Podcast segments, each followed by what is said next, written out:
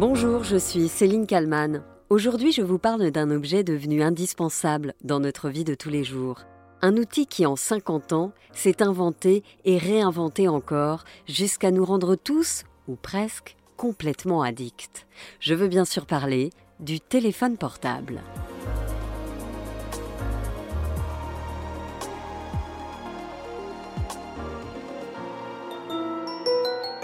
Le 3 avril 1973, le premier appel mobile de l'histoire a lieu aux États-Unis.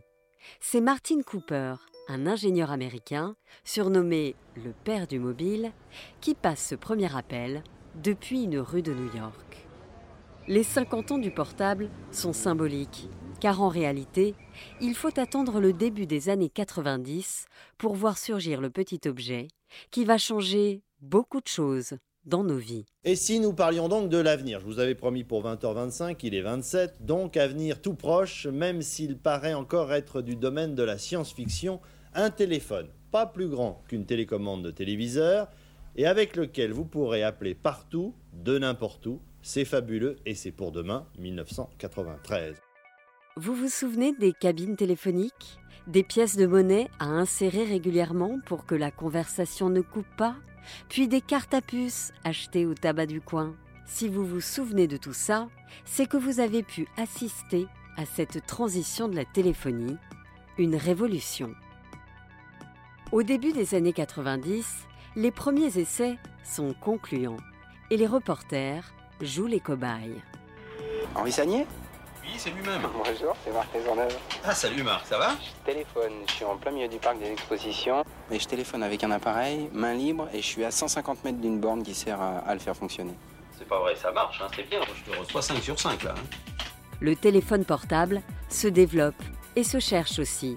Nous sommes en 1997. La télécarte classique qu'on utilise dans les cabines va bientôt avoir une petite sœur, la Mobicarte elle, pourra s'insérer dans n'importe quel téléphone mobile de norme GSM. Son prix 270 francs pour 30 minutes de communication en deux mois, sans frais d'abonnement. Et quand on aura épuisé son crédit, une carte à gratter dotée d'un code confidentiel permettra de recharger la première carte sans changer de numéro. Voilà pour le mode d'emploi de la Mobicarte. Il y a aussi eu le Bebop, le premier téléphone de poche de France Télécom. Le Bebop, qui a fait un sacré flop. Le 30 septembre prochain, le Bebop raccrochera définitivement 5 ans après son lancement.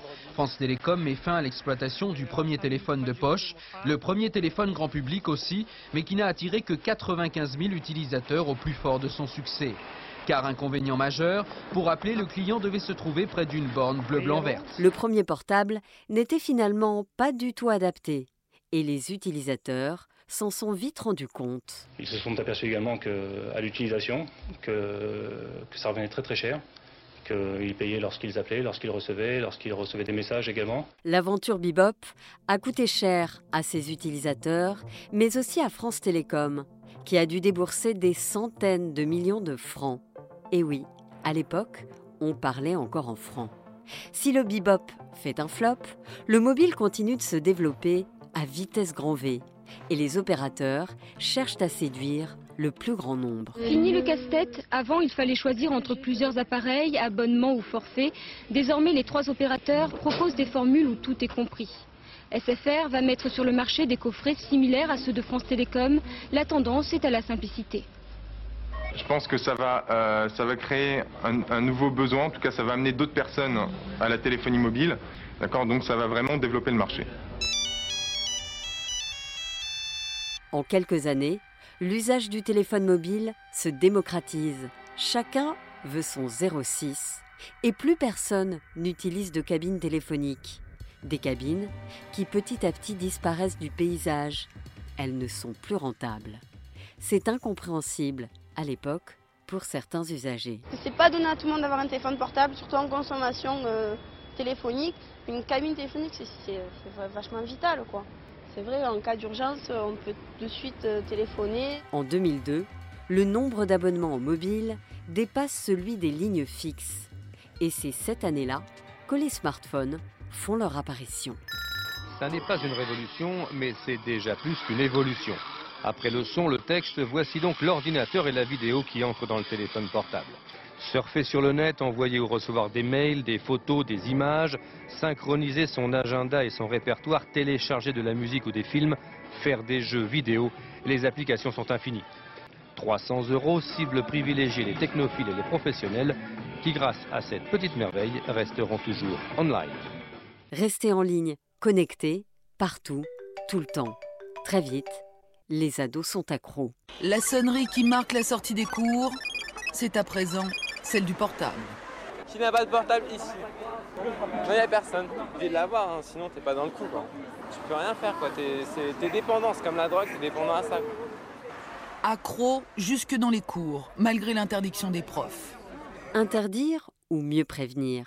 La question est plus que d'actualité aujourd'hui. Et elle est loin de ne concerner que les ados.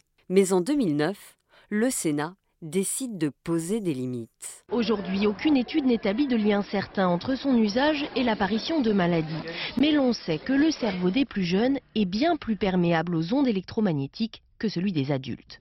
Principe de précaution, le Sénat a donc choisi d'aller plus loin que le Grenelle 2 de l'environnement. Il est adopté.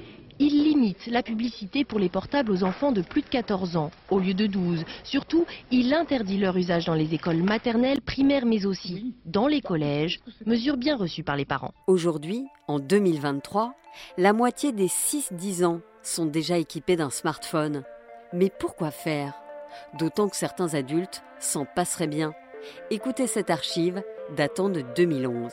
Les innovations technologiques facilitent la plupart du temps notre vie quotidienne. Ce fut le cas du, téléphone portable, une petite révolution qui, qui a aussi, vous allez le voir, ses effets néfastes, puisqu'aujourd'hui, les possesseurs de mobiles intelligents deviennent parfois esclaves d'Internet. Ils sont conduits à travailler à n'importe quelle heure du jour et de la nuit par l'intermédiaire de leur petit appareil personnel. Joignable partout, tout le temps.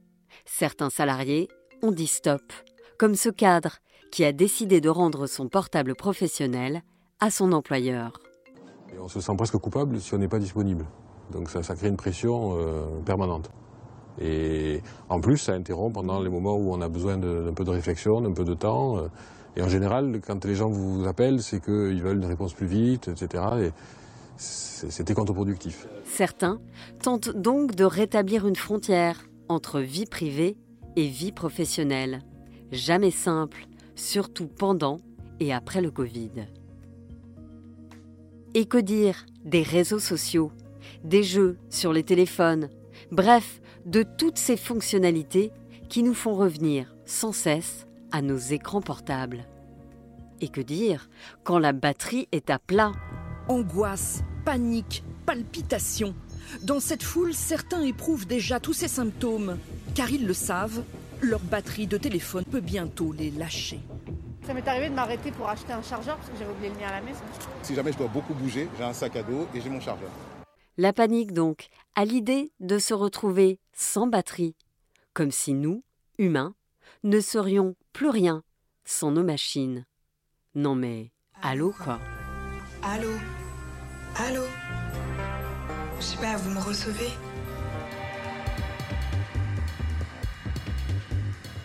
Bonjour professeur euh, Amine Benyamina. Bonjour. Vous êtes professeur de psychiatrie et d'addictologie, euh, chef du service du département psychiatrie euh, et addictologie donc à l'hôpital Paul Brousse à, Villejuif. Je viens de faire le récit de l'évolution de 50 ans de téléphone. Au départ, bah, l'objet il est plutôt pratique. Aujourd'hui, c'est un objet dont on est complètement dépendant, on a du mal à, s'en passer. Est-ce que vous diriez que c'est un fil à la patte? J'ai bien compris que vous parliez du téléphone portable parce que le téléphone est plus ancien, évidemment. C'est le mobile, c'est le fait d'avoir sur soi un objet qui nous permet d'être reliés, euh, pas forcément par un fil, mais par tout ce qui est à l'intérieur.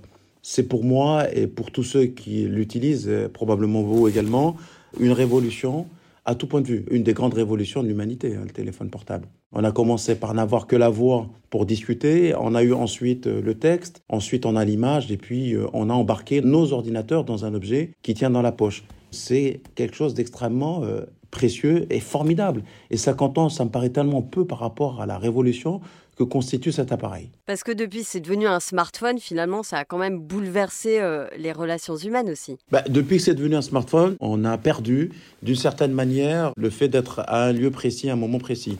On a euh, répondu aux dons d'ubiquité. On peut être partout, pratiquement en même temps.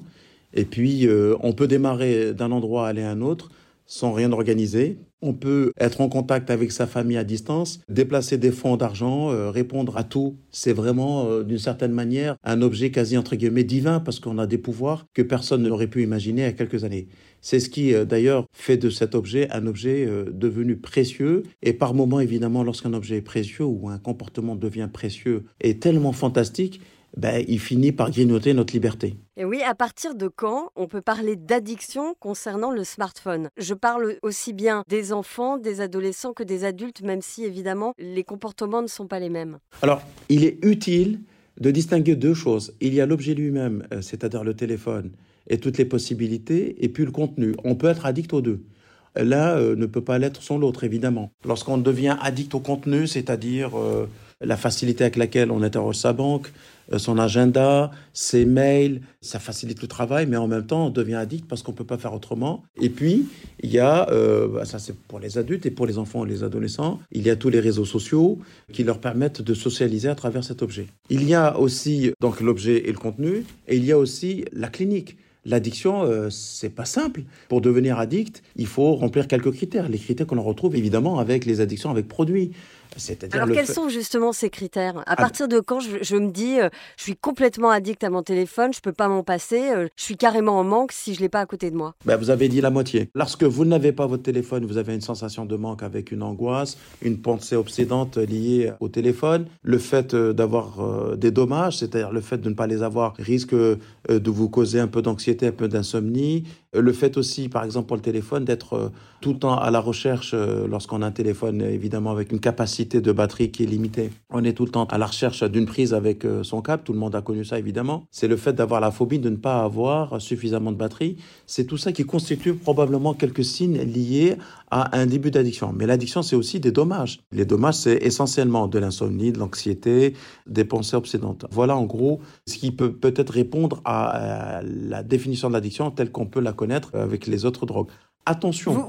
Attention, l'addiction au smartphone n'est pas référencée dans les classifications internationales, dans les addictions comportementales. Mais on a tous les éléments pour pouvoir parler d'addiction au téléphone. Parce qu'on parle aujourd'hui d'addiction aux jeux vidéo par rapport aux écrans. On ne parle pas encore d'addiction au téléphone, sauf qu'on se rend bien compte qu'il y a des enfants, et c'est terrifiant, qui ont même pas six mois et qui sont déjà complètement addicts à leur téléphone. J'entends par là qu'ils ne peuvent pas manger s'ils ne sont pas devant un écran. Ils ne peuvent pas s'endormir s'ils ne sont pas devant un écran. Est-ce qu'il ne faut pas taper du poing sur la table et se dépêcher de dire aux parents attention, en fait, c'est très dangereux. Il faut le faire, il faut le faire de manière intelligente parce que je rappelle aussi que les écrans ont été un support pédagogique et éducationnel. Le problème, c'est toujours la dose. Il faut bien doser. Il faut savoir à partir de quel âge on met en place ce type de support intéressant, intelligent.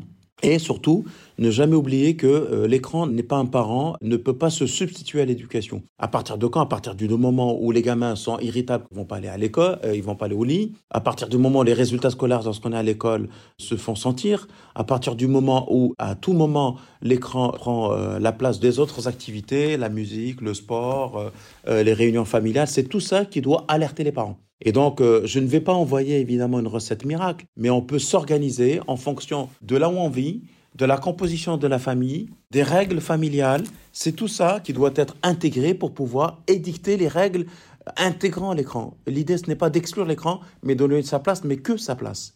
Et, parce qu'il y a beaucoup de. Les parents doivent être exemplaires, parce que parfois, les parents. Voilà, c'est ce que j'allais vous dire. Les, Ouais, c'est ça. En fait, les parents d'aujourd'hui, ils ont grandi en quelque sorte sans téléphone. Aujourd'hui, ils sont parents, ils ont un téléphone et ils connaissent pas forcément les dangers, ils connaissent pas forcément les règles. Donc eux-mêmes doivent être exemplaires. C'est ça. Oui, alors c'est pas qu'ils connaissent pas, ils font preuve de déni. Ils se rendent compte que parfois ça vient perturber euh, finalement l'harmonie du couple. Le nombre de couples qui s'engueulent à cause du téléphone est effrayant. Alors évidemment, c'est souvent l'un qui dit à l'autre mais toi, tu es plus souvent sur ton téléphone que moi. Allez, on va compter le nombre de temps passé sur l'écran. Et c'est souvent l'autre, lorsque l'autre a son téléphone, qu'on oublie que nous aussi on a le sien. Et, on fait preuve de déni vis-à-vis de nos enfants. On est souvent avec le téléphone à la main ou bien pas très loin en train de faire des remarques sur l'écran aux enfants. Donc c'est une hygiène euh, finalement environnementale et du groupe. Tout le monde doit balayer devant sa porte et les parents en premier. Voilà. Est-ce qu'aujourd'hui, il y a un moyen de savoir euh, si on est addict? Je vais parler de moi une seconde, mais Oui. l'autre jour, ça m'est arrivé. J'ai oublié mon téléphone chez moi. Je suis arrivée au travail et franchement, j'ai ressenti un manque. C'est-à-dire que j'étais là avec ma main droite, qu'il cherchait euh, l'objet alors que je savais très bien qu'il n'était pas là. Oui. Mais je continuais à le chercher et je l'ai cherché toute la journée. Et donc, je me suis dit, bon, bah là, il y a un vrai problème. Vous avez réussi à vous en séparer de, de votre tête j'ai pas eu le choix. Je n'ai pas eu le choix. Ben oui, vous avez un biais, vous, comme le mien, votre téléphone, vous êtes journaliste, c'est votre support professionnel. C'est vrai. Il vous facilite la vie. Mais je perds beaucoup de temps aussi également dessus. hein. Ben, on passe du temps. Mais attendez, on va se faire quelques confidences. Tout le monde scrolle, même, euh, y compris le président Oui. de la République. Tout le monde le fait. Tout le monde va sur les réels, tout le monde va sur Instagram, tout le monde regarde des bêtises. Et c'est fait de telle sorte que, et intelligemment par des logiciels, que vous glissez du travail vers du plaisir malgré vous et vous êtes rattrapé. C'est ça aussi sur lequel il faut être c'est la vigilant. dopamine qui nous pousse toujours à revenir vers Il y a une stimulation du système de récompense par des moments de plaisir que constitue le téléphone. Et les contenus, alors les contenus ont évolué depuis 50 ans, évidemment. On a des contenus qui nous ressemblent, puisqu'on est cartographié, on nous renvoie des choses qu'on aime. Des vêtements, de l'ameublement, des vacances, des jeunes et des moins jeunes, des supports sexuels. Tout ça amène finalement à vous garder le plus longtemps possible derrière l'écran derrière le téléphone. Et donc aujourd'hui, est-ce qu'il y a des moyens, un moyen de savoir si euh, on est addict et qu'est-ce qu'il faut faire Le temps d'écran, euh, le temps d'écran, l'expérimentation que vous avez faite à votre insu, c'est-à-dire le fait que lorsqu'on ne l'a pas sur soi, eh ben ça pose problème. L'éteindre et, vous en rendre compte que parfois dans la nuit vous vous réveillez parce que vous vous dites de manière très de mauvaise foi que probablement il y a peut-être une info importante qui est arrivée, j'étais pas dessus. D'abord ça c'est pour poser le diagnostic. On n'est pas pour autant addict, on n'est pas toxicomane au sens où on peut l'entendre avec un produit comme l'héroïne hein, ou de l'alcool, mais ça peut être un élément qui nous permet de tirer la sonnette d'alarme et de se donner et se donner des temps d'écran et des moments d'écran avec le téléphone dans la journée. Ben, Je vous remercie beaucoup, euh, professeur Amine Benyamina, d'avoir répondu à mes questions pour le titre à la une. Je vous en prie. Merci à Athénaïs Keller pour le montage de cet épisode. Merci à vous de l'avoir écouté. N'hésitez pas à le partager et à le commenter. Je vous donne rendez-vous très vite pour un nouveau titre à la une.